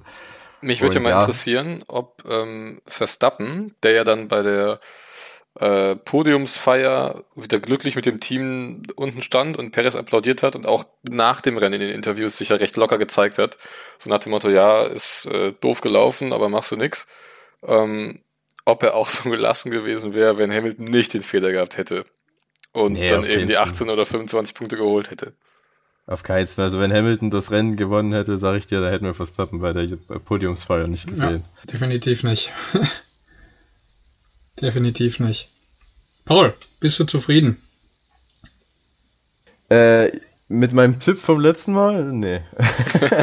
ich glaube, da können. Müssen wir noch durchgehen, was hatten wir da? Ich glaube, da können, Bevor können wir dann vielleicht noch zu wir drei kommen. alle nicht zufrieden sein, denn äh, wir haben alle null Punkte geholt. Ja. Hat denn irgendwer überhaupt den, den Paris aufs Podium getippt? Ja, nee. ich. Ich habe ihn aufs Podium, Ach, aber auf Platz 3. Dementsprechend, nach unserer Regel, kriege ich da auch keinen Punkt für. Und wir können eigentlich nee, starten für Frankreich. ja, ich, ähm, aber wollen, ich, ich wollen wir denn, immer noch ähm, zurück, ne? Wollen wir denn das, das Tippspiel dann jetzt schon vorziehen? Ich, es gab ja noch ein paar Sachen, die wir eventuell besprechen könnten, oder? Ja, dann lass uns erst besprechen. Ähm, weil es geht mal, äh, wie jetzt immer in den letzten Folgen, das ist eigentlich schon Tradition, ähm, Rennwochenende, Österreich, Kanada, Istanbul, was auch immer. Ähm, es gab nämlich jetzt schon wieder neue Beschränkungen für Österreich, was äh, Einreisende aus England betrifft. Die müssten nämlich, glaube ich, erstmal in eine zweiwöchige Quarantäne. Und das Problem ist aber, dass wir jetzt einen Tripleheader vor uns haben. Also wir haben jetzt eine Woche Pause, dann Frankreich und dann zweimal hintereinander Österreich, stand jetzt. Und ähm, dann müssten die Teams eben gucken, wie es dann äh, läuft, weil die meisten Teams haben ja ihren Hauptsitz in England. Und äh, wenn eben direkt davor das Rennen in Frankreich ist und man dann nach Österreich kommt und man nicht die zwei Wochen Quarantäne absolvieren kann, ähm, weiß ich nicht, wie jetzt gerade der aktuellste Stand ist. Stand auf jeden Fall auf der Kippe. Ähm, das beziehungsweise die Rennen in Österreich und das ist auch nicht die einzige ähm, Nachricht rund um den Rennkalender, denn offiziell abgesagt jetzt auch der große Preis von Singapur. Also das, ähm, das Nachtrennen der Saison ähm, findet nicht statt in diesem Jahr erneut. Ja, Ferrari gefällt das nicht. Nee. Aber da soll äh, Istanbul als heißester Kandidat gelten, ne? Genau, bis dahin könnte es sich ja da wieder beruhigt haben mit Corona. Ähm, ich finde immer noch den Nürburgring schön. Aber ähm, ja, schauen wir mal, was da in den nächsten Wochen so entschieden wird. Ich habe gelesen, dass äh, ja, ein Doppelheader in Austin im Gespräch ist. Oh je. Ja, ja. Dann das habe ich. Ein zweites Rennen in Amerika. Dann lass uns lieber Pause machen, das, die Woche. oder irgendwo anders waren, irgendwo anders in, in Amerika, in Indianapolis oder so, meinetwegen auf der Nesca-Strecke, aber nicht zwei Runden in Austin. aber Indianapolis hat ja auch den Infield-Kurs, ne? Also ich fand, es war damals so eine geniale Strecke. Ähm, das war wirklich eine geile Strecke. Ich verstehe nicht, warum das keine Option mehr ist. Also ähm, gut, vielleicht hat das auch finanzielle Gründe, aber ich finde, Austin ist Hui. Ja, also wir haben da zwar auch schon ähm, spannende Rennen gesehen, aber mich persönlich hat Austin noch nie irgendwie gecatcht. Also nicht ansatzweise so wie Indianapolis. Ja, ich finde Austin ist okay. Da gibt es Strecken, ähm, die finde ich weitaus schlimmer. Aber ist jetzt auch nicht so, dass ich sage, ein Doppelheader in Austin, da freue ich mich. ähm. Reicht, wenn wir nur eine Podcast-Folge dann machen nach dem zweiten Rennen. Nee, aber ich ähm, könnte mir vorstellen, wegen Österreich, dass man einfach ähm, gar nicht erst, die Teams gar nicht erst nach Hause fahren, nach Frankreich, sondern gleich nach Österreich runter. Also von Frankreich. Da weiß ich eben nicht, wie da die Bestimmungen runter. sind, ne? Ob du dann problemlos von Frankreich nach Österreich runter kannst und dann nicht in die Quarantäne musst. Naja, also soweit ich weiß, geht es ja darum, dass Großbritannien auf der Liste sitzt wegen der Corona-Mutante. So, und wenn die halt ja. eine Woche, ich sag mal, eine Woche eher in Frankreich ankommen, vielleicht, ja und dann zwei Wochen in Frankreich sind, äh, könnten sie dann vielleicht problemlos nach Österreich einreisen. Weil ich glaube, ähm, wenn das Rennen in Gefahr wäre, dann hätte da schon vielleicht was Offizielles gekommen, weil es ist ja halt auch ja. nicht mehr lange. Ja. Bis Österreich. Ja, und ähm, ansonsten ja. ist halt noch der, der langjährige McLaren-Aktionär. Oh, ist der Name Vinay. Mensor, äh, Mensor Oje. Mensor, genau, Mensor Oje. Ähm, danke. Wie komme ich auf Vinay? ähm, das war der, der Teamchef von Force India damals. Ja, genau. der hat auch so einen unaussprechbaren Namen. ähm, ja, der ist jetzt äh, mit 68 Jahren dann tatsächlich schon gestorben, also recht jung. Ähm, und er hat eine, auf jeden Fall hinterlässt eine große Lücke. Also viele Fahrer ähm, berichten von ihm als sehr herzigen Menschen, einfach an Lewis Hamilton. Und er war auch ein langer, langjähriger Förderer des Sports und vor allem des McLaren-Rennstalls. Und ja, die Formel 1 äh, verliert äh, eine weitere ähm, ja, Legende, kann man schon fast sagen, in diesen Tagen. Ähm, dann noch wieder mal der Gipfel in der Flexi-Wing-Diskussion, ähm, weil es neue Aufnahmen gibt vom Frontflügel von Mercedes. Die hatten sich ja ursprünglich darüber beschwert, dass der Heckflügel von Red Bull sich zu sehr bewegt. Ähm, Im gleichen Zug macht es aber der Frontflügel von Mercedes exakt dasselbe, was auch nicht den Regeln so entspricht, soweit ich das mitbekommen habe. Und ähm, ja, der Zoff zwischen Toto Wolf und Christian Horner ist nochmal neu entfacht, neu entflammt. Ähm, Horner sagte, glaube ich, wörtlich, äh, wenn ich einen Frontflügel habe wie äh, Mercedes bzw. wie Toto Wolf, dann würde ich an seiner Stelle die Klappe halten. Daraufhin hat Toto Wolf gesagt, ähm, Christian Horner ist einfach jemand, der gerne spricht und gerne in der Kamera sich sieht. Ähm, also also er hat ja nicht gesagt, dass er gerne spricht, er hat ihn als Schwätzer bezeichnet. Das ja, ist ja dann nochmal noch abwertender. Ja. Also langweilig wird es nicht zwischen Mercedes und Red Bull in diesem Jahr. Nee.